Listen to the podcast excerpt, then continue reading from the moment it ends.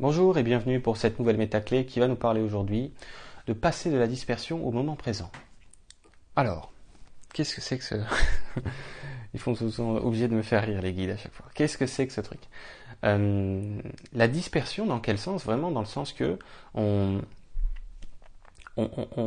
n'est pas dans le présent comme tel, on est, euh, on est sur ce qu'on a à penser euh, pour demain ou pour tout à l'heure, on est dans une organisation débordante, je dis débordante dans le sens excessive, on est dans une sorte de, contrôle permanent, de faut que je pense à tout, faut que je m'occupe de tout, euh, on est dans le futur la plupart du temps, hein, euh, et parfois aussi dans le, passé. Euh, et c'est ça, c'est cette dispersion. On pourrait dire une dispersion temporelle, c'est-à-dire qu'on n'est pas présent à ce que nous vivons dans la journée. Bien sûr qu'il y a des moments de présent, heureusement d'ailleurs, il y en a quand même, mais il n'y en a pas assez.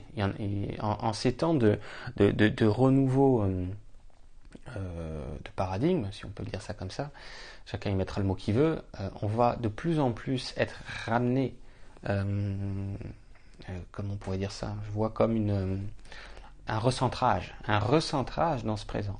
Ça ne veut pas dire que vous n'avez pas le droit de prévoir ce que vous voulez faire le lendemain, ou que vous n'avez pas le droit d'entretenir ou de tenir à jour un agenda. C'est pas ça le problème. le problème, c'est que justement, la technologie, pour ceux qui en utilisent, euh, que ce soit un agenda électronique euh, sur je sais pas, un ordinateur, un smartphone, ce que vous voulez, euh, dépense, ou alors finalement que ce soit un agenda papier, peu importe, c'est une forme de technologie, on peut le dire. Ça doit être à notre service, ça, ça doit être justement fait pour que on se dégage le plus possible de ce, comment appeler ça, ce, petit vélo dans la tête là, ce, petit vélo dans la tête qui est tout le temps euh, en train de se balader dans, le, dans, le, futur, euh, par peur de pas, de pas contrôler suffisamment bien les choses, ou euh, dans ce qu'on va appeler les, éventuels regrets ou culpabilités du passé.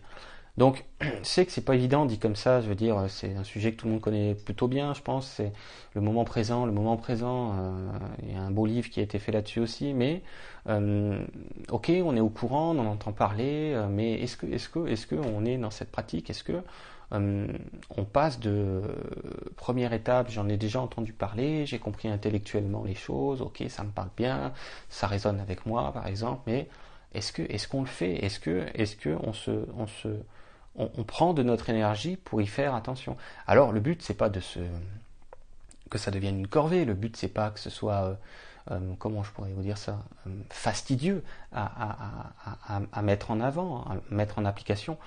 Le but, c'est que ce soit justement joyeux, ludique à faire. Alors, comment on peut faire? Ben, Déjà, dans un premier temps, de voir ça comme, euh, euh, un état, ce moment présent, qui euh, apporte un mieux-être. De toute façon, c'est ce qui se passe automatiquement. Mais le moment présent, vous le trouvez partout. Hein. Le moment présent, c'est pas un truc compliqué.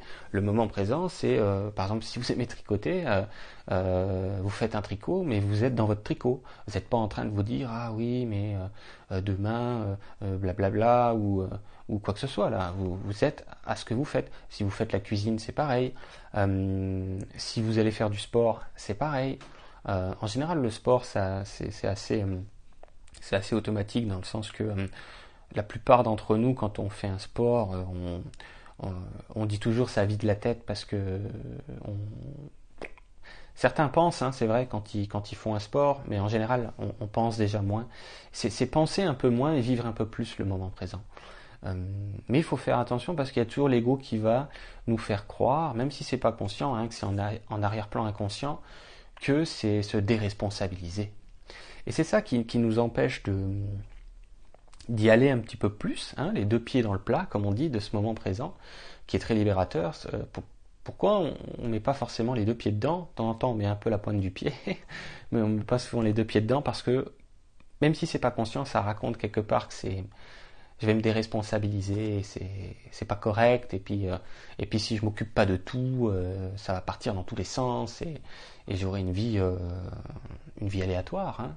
Finalement, c'est ce qu'on croit, hein, si c'est pas toujours conscient. Alors que c'est tout l'inverse, c'est-à-dire que plus on va être dans le moment présent, plus on va être dans une sorte d'alignement avec l'intelligence de, la lumière, vous pouvez appeler ça l'intelligence de votre soi divin, qui lui ne va pas manquer de nous rappeler à l'essentiel vis-à-vis ce qui est essentiel à ne pas oublier ou ces choses-là, ce qui est essentiel à penser.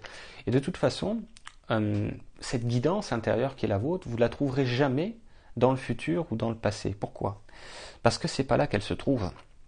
Cette connexion, si vous voulez, ce câblage, ce branchement divin, n'est que possible dans le moment présent. Donc, une personne qui, par exemple, aurait une, on pourrait dire une guidance qualitative, même si on en a tous une qui est bonne, mais on s'en rend pas compte. Mais ce que je veux dire, qu'elle est plus consciente, cette guidance, qu'elle est plus manifestée en apparence. Donc une guidance plus qualitative, bah, ce sont des gens qui sont un peu plus souvent dans le présent que les autres, hein, qui sont un peu moins à s'en faire pour euh, euh, tout un tas de tracas dans le mental.